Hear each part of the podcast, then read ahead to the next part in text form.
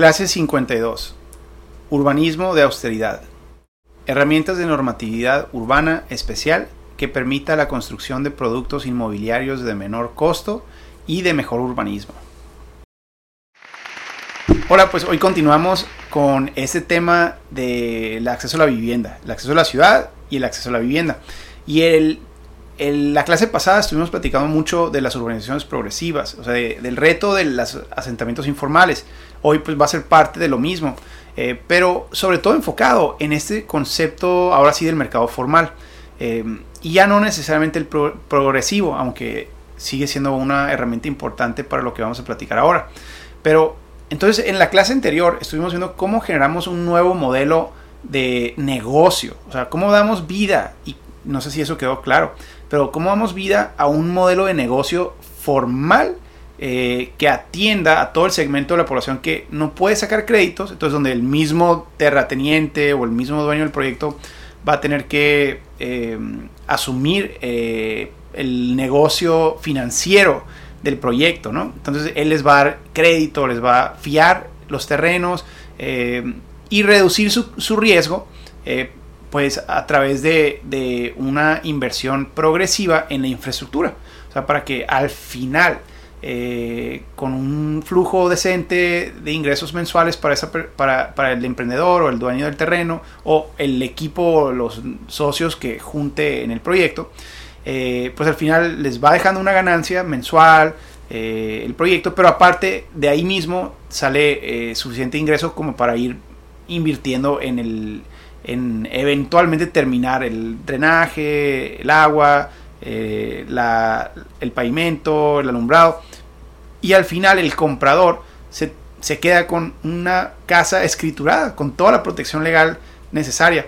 Pero incluso en el proceso puede vender, porque esos eh, pagos que ha estado haciendo ya son legales, son formales y tiene manera de, de comprobar su avance, como cualquier hipoteca, eh, cualquier sistema eh, bancario, y puede vender su, su, su terreno con lo que sea que ha aportado al capital y pues llevarse incluso hasta una ganancia en la venta o reventa de esos terrenos. Entonces eso da vida a todo un negocio eh, legal de construcción, de autoconstrucción y de, y de, urbanizaciones progresivas, formales, legales, bien ubicadas y pues sustentables. A eso nos referíamos.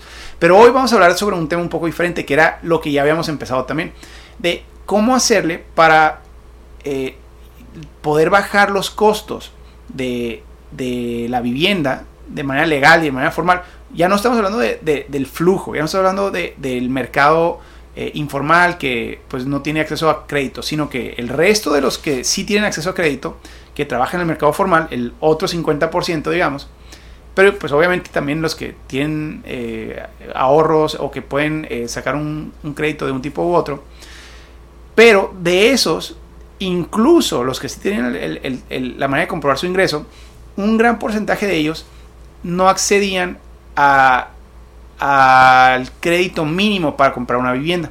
¿Por Porque su, ingreso era demasiado bajo. Eh, el ingreso de muchas familias de Latinoamérica sigue siendo demasiado bajo. Entonces no les alcanza. La casa más barata de todas no les alcanza. Eh, o el banco no les va a dar un crédito por esa cantidad. Porque lo que ganan no amerita en la perspectiva del banco eh, un crédito de esa, de, ese, de esa cantidad. Entonces ese segmento que es formal pero que gana muy poco, eh, pues de nuevo se ve obligado a las invasiones, a los asentamientos informales, a comprar una, una vivienda eh, o un lote este, para autoconstrucción, casas de cartón, etcétera, etcétera. Entonces, pero ese segmento, a diferencia del, del, que platicamos en la clase pasada, ese segmento sí tiene un ingreso formal, lo único que no es, encuentra es una vivienda suficientemente barata para lo que a ellos les alcanza eh, de manera formal. Entonces, ¿cómo resolvemos ese tema? Eh, bueno, y aquí es donde entra ese tema del urbanismo de austeridad.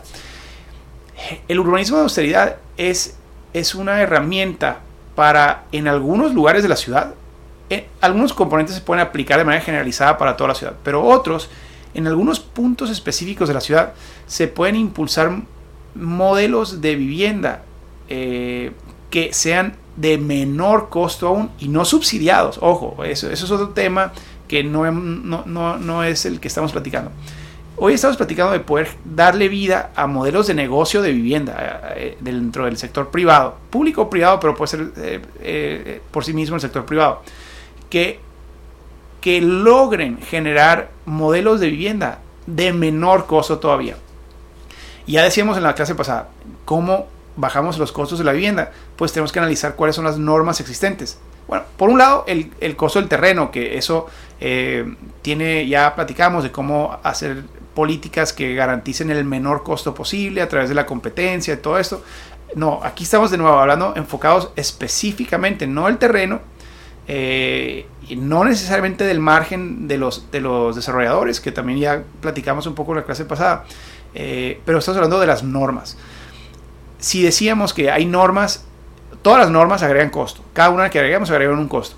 Entonces, el concepto de urbanismo de austeridad es pensar cuando somos autoridad, en una revisión de cierto tipo de normas que ayuden de manera estratégica a bajar el costo de la vivienda. Pero lo que vamos a agregar aquí en esta reflexión es pensar en algunos elementos que no solo bajen el, costo de la vivienda, de los productos finales en venta en ese desarrollo, en esos fraccionamientos, sino que a la par, a la par de bajar esos, aparte permitan incrementar la calidad de vida del desarrollo, eh, el nivel o la calidad urbanística, el, buen urbanismo. Entonces, el primer componente que vamos a analizar es ese. ¿Es, eso posible? ¿Existe ese, análisis? Y que no eso debería ser generalizado para toda la ciudad si, si el, producto final va a ser de mejor urbanismo, pero de menor costo. Bueno, eso es lo que vamos a platicar con este tema de urbanismo de austeridad. Este, pero de, qué tipo de normas o, costos estamos eh, revisando para ser concretos. Lotes mínimos de, de, lotes mínimos de, tamaño de vivienda, o sea, muchas de nuestras regulaciones de vivienda o desarrollo inmobiliario exigen que todo desarrollador cumpla con lotes de cuando menos, digamos, 120 metros cuadrados, en algunos lugares es 100 metros cuadrados, y luego el costo mínimo de construcción nos indica que tiene que ser de cuando menos 50 metros cuadrados eh, la construcción sobre ese terreno, eh, que tiene sentido humanitario. Si pensamos, bueno, ¿cómo vamos a construir una casa y venderle a alguien una casa más chica que 50 metros cuadrados, de, de, 10 por 5 metros, pues, ¿cómo? ¿Dónde van a caber? ¿no? Eh, todas esas reflexiones son válidas, pero que nos quede claro, cada metro cuadrado extra que exigimos eh, en esa construcción mínima eh, implica que estamos diciéndole a un porcentaje adicional de, familias que son demasiado pobres para comprar una casa y entonces que ellos no merecen una casa. Entonces aquí estamos tomando esa consecuencia decir, a ver, a ver, a ver, espérense, pausa. Número uno, necesitamos que todos tengan alguna opción formal de vivienda y, y tener cuidado de que nuestras regulaciones no estén eh, no estén expulsando a ese segmento al, a las casas de cartón, que eso es lo, que no queremos lograr. Entonces, cuidado con pensar que, estamos siendo buenos al imponer un mínimo de, metros cuadrados, porque lo que estamos haciendo es lastimando más a los más pobres. Número uno. Número dos, eh, que es la parte importante de lo que estamos platicando aquí, no nomás con lotes mínimos y tamaños mínimos y cajones de estacionamiento mínimos, con todos los elementos. Que estamos pensando en, ¿y qué si existen modelos de vivienda o de urbanismo, pero sobre todo de vivienda, que, que aunque bajemos los tamaños, aunque cambiemos los materiales, que aparte el resultado final sea uno que le dé muchísima mayor satisfacción y mayor calidad de vida al comprador. Entonces, ojo, eh, o sea, es, es el no hacer ese análisis para ver si eso existe y si es posible con buen urbanismo, con buena arquitectura, con una serie de características. Eh, es, arrogancia porque existen soluciones maravillosas en algunas partes del mundo, históricas incluso, eh, y de estilos de vida alternativos que son muchísimo mejores que vivir en una casa de cartón. Pero el peor caso es que en muchos casos es incluso mejor que el de vivir en suburbios con mansiones en lotes unifamiliares. Eh, entonces, no, no, no seamos flojos mentalmente eh, queriendo imponer regulaciones que parece que tienen sentido, pero que pueden estar desconectadas de la historia y de la práctica urbanística en realidad. Ahora, vamos a entrar a, ahora sí, en específico.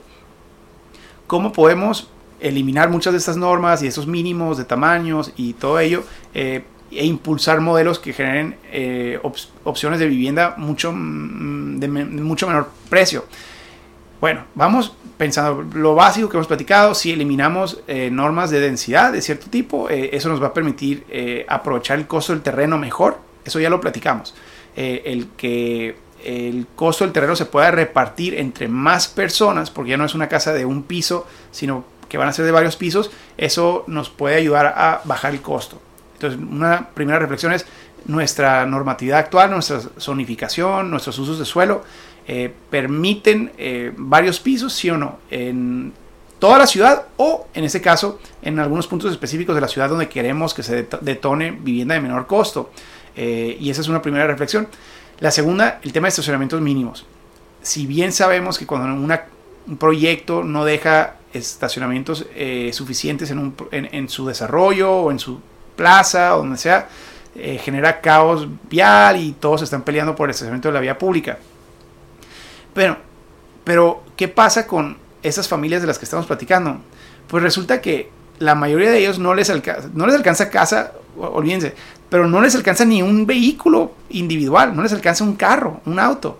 Entonces los estamos obligando a comprar un cajón de estacionamiento eh, cuando ni siquiera tienen y no planean tener un auto propio. Y que probablemente para cuando les alcance un auto propio, o varios, eh, en dado caso, ya no van a querer vivir ahí, ya prefieren mejor vivir en otro lugar y, su primer gasto grande sea el de cambiarse de casa, no de comprar una casa. Entonces, imagínense lo que estamos haciendo cuando imponemos cajones mínimos de estacionamiento o obligamos a todas las casas a tener un cajón, cuando estas personas pudieran ahorrarse, pues lo que sea, si son 10 mil, 20 mil, 50 mil pesos de lo que va a costar el terreno y, el asfalto que va encima de ese terreno o el material que se usa. Eh, podemos ahorrárselos y eso a lo mejor hace que un porcentaje muy grande de, familias ahora puedan tener una casa formal y no vivir en una casa de cartón porque quitamos esa obligación de, meter cajones en cada una de las casas. Bueno, eh, ese tipo de análisis eh, norma por norma, regulación por regulación van a ser muy importantes para ver qué tantas normas podemos quitar. y de nuevo, si no en toda la ciudad, cuando menos en algunos puntos específicos donde queremos detonar, eh, estos tipos de, modelos. Eh, y aquí entran elementos adicionales. Tamaños no nomás de las casas, sino los tamaños del el espacio público, especialmente el de las calles.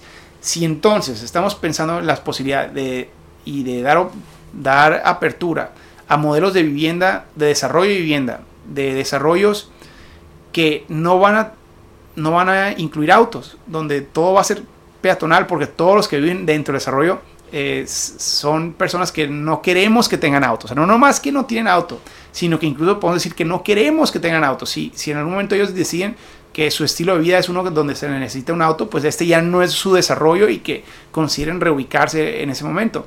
Pero que por ahora nuestro desarrollo sea uno donde o muy pocos tengan auto o, o nadie tenga auto. Entonces, ¿por qué estamos diseñando espacios públicos, calles eh, para autos? Las calles para autos son muy costosas, porque para comenzar la dimensión necesaria para una calle pues es mayor.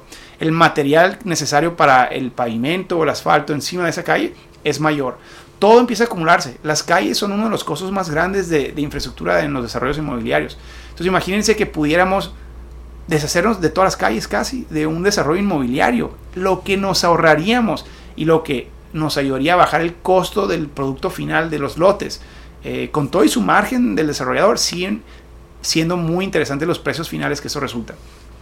Ahora, esto no es nuevo. Muchas de las ciudades coloniales se diseñaron históricamente cuando no existían los autos y eh, hoy las disfrutamos, vamos a esos lugares, eh, esos centros históricos o estas ciudades o pueblos mágicos o pueblos coloniales y pues sí, algunos vehículos pasan muy lento, muy incómodo y eventualmente se, estacionan y todo el resto de la experiencia de la estancia eh, es caminando. Incluso las personas que viven ahí todo lo hacen caminando porque nadie tiene cochera en su propia casa, pues las casas están pegadas una con otra, hasta la orilla, hasta la banqueta, eh, y, las fachadas todas van en línea, eh, y la arquitectura de las puertas es emblemática, la, arquitectura de las ventanas, eh, de, la fachada de cada uno de esos lugares es, es, es única y esa es la manera que se comercializaba históricamente, pues siguen siendo muy atractivos esos lugares pero es urbanismo de austeridad. O sea, aunque esto es histórico, es colonial, es urbanismo de austeridad porque construir eso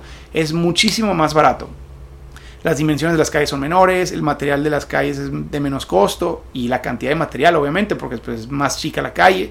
Eh, las las eh, viviendas comparten muro, entonces pues se ahorran una línea de bloque entera, este también es más barato, aprovechan el terreno al máximo, entonces puedes tener una casa eh, de tamaño decente en un terreno más chico, entonces desperdicias menos terreno, eh, en fin, le vas agregando elementos que, que ya se hacía históricamente y resulta no nomás en un lugar que hubiera sido mucho más barato construir y comprar una casa ahí, sino que aparte la experiencia urbanística, y eso es a lo que íbamos a un principio, la calidad de vida en estos lugares no nomás es, es aceptable, es superior a la que estamos viviendo en la mayoría de los desarrollos inmobiliarios formales, con todas sus cientos de normas eh, eh, modernas. Entonces, no nomás estamos obligando a que los desarrollos sean más caros, sino que estamos prohibiendo eh, tener desarrollos de mejor calidad de vida. Y eso es la parte que tenemos que reflexionar con esta, con esta herramienta de urbanismo de austeridad para cuando menos permitirlo, con algunos controles eh, modernos para permitir que pueda entrar una bombera en caso de una emergencia. Bueno, eso se diseña y se exploran modelos que aseguran que, elementos de riesgo, de salud, de seguridad, este, no, se, no se vean amenazados. Pero lo demás hay que tener una completa eh, flexibilidad para que se generen estas opciones para el segmento de menor recursos.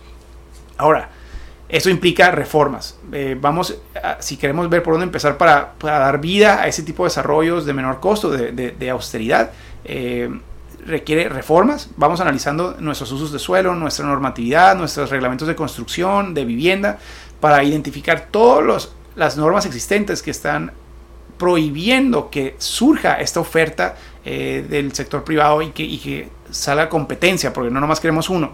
Si sale uno nomás va a salir caro porque todo el mundo va a querer vivir, vivir, vivir ahí, va a ser la moda, ¿no? Necesitamos que salgan muchos por toda la ciudad eventualmente. Bueno, eso requiere reformas, eh, reformas de planeación, reformas eh, regulatorias. lo siguiente que podemos hacer, antes de las reformas incluso, si queremos primero poner muestras para como una especie de urbanismo táctico, podemos pensar en lo que platicamos eh, en, una clase, que son las pink zones. Zonas rosas, pero no lo que en Latinoamérica pensamos que son eh, las zonas rosas, sino que son esos distritos especiales donde vamos a permitir más flexibilidad regulatoria como experimento. Entonces los marcamos dentro de cierto distrito para que a ese distrito los planificadores puedan darle atención especial, eh, pero también para que puedan facilitar el emprendimiento y la innovación y, eh, modelos inmobiliarios alternativos sin tanta burocracia administrativa. Eh, entonces podemos hacer eso en distritos especiales en la ciudad para que dentro de esos distritos el mercado, los emprendedores sepan que pueden generar productos de menor costo sin tantas trabas como las que todavía no hemos reformado, porque ese es el caso que, digamos, nuestra regulación todavía no lo permita. Bueno, vamos a hacer excepciones aquí. Pero por último, aunque logremos todo eso, hemos visto que muchas ciudades que ya hoy fuera posible, incluso con nuestras normas actuales, sin reformas, sin, sitios específicos, resulta que hay modelos de vivienda y modelos inmobiliarios que, que maravillosos, que pudieran generarse y de menor costo pero que nadie los está haciendo. Pues nos damos cuenta que en ocasiones la razón por la que nadie lo está haciendo es porque nadie sabe que se puede y nadie sabe que existen esos modelos. Por alguna razón no se lo enseñaron a los arquitectos en, su formación académica, o no se lo enseñaron a los urbanistas, o el, mercado inmobiliario simplemente lo perdió del radar en su país por completo eh, y en décadas no se ha hecho nada de ese estilo. O hay tecnologías nuevas que muchos no conocen todavía y que no han implementado. Bueno, una de las recomendaciones del nuevo urbanismo, el Congreso del Nuevo Urbanismo en el mundo del Lean Urbanism, este, es, es el crear estas carpetas eh, y empezar a, difundir el conocimiento para que el mercado y el sector privado sepan que existen opciones para emprender con modelos de vivienda alternativos eh, de menor costo eh, y sin problemas regulatorios o administrativos para los permisos.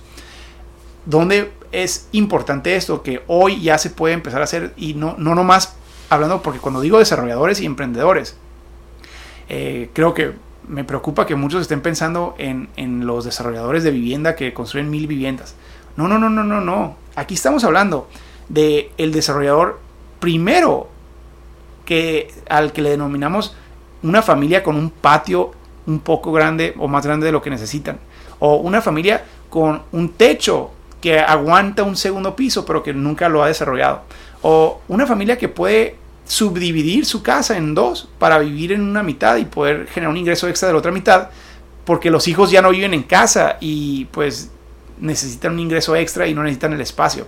Entonces, cuando hablo de desarrolladores, los primeros desarrolladores son todos los que ya tienen hoy un lote subutilizado o subaprovechado. Y dentro de esos lotes, ya no en terrenos baldíos, que claro, en lotes o terrenos baldíos donde podamos hacer un diseño de traza o de urbanismo especial para hacer una ciudad caminable, una zona caminable. Eso es maravilloso y podemos eh, poner también ejemplos de urbanismo que animen a más desarrolladores a emprender esos.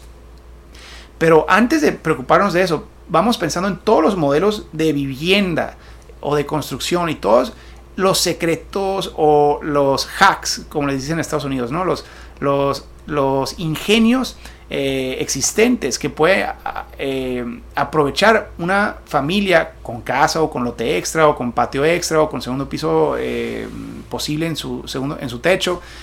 Vamos haciendo una carpeta para que todos ellos que no son ni arquitectos ni urbanistas sepan que pueden y no haber problema a la hora de sacar permisos y que eh, el costo es tanto y que los ingresos proyectados o lo que pueden esperar si lo rentan o si lo venden son tanto. O sea, vamos creando ese conocimiento y poniéndolo a disposición de toda la ciudad para que más personas se animen a emprender y a ser desarrolladores de su propio eh, cuarto extra o casa extra.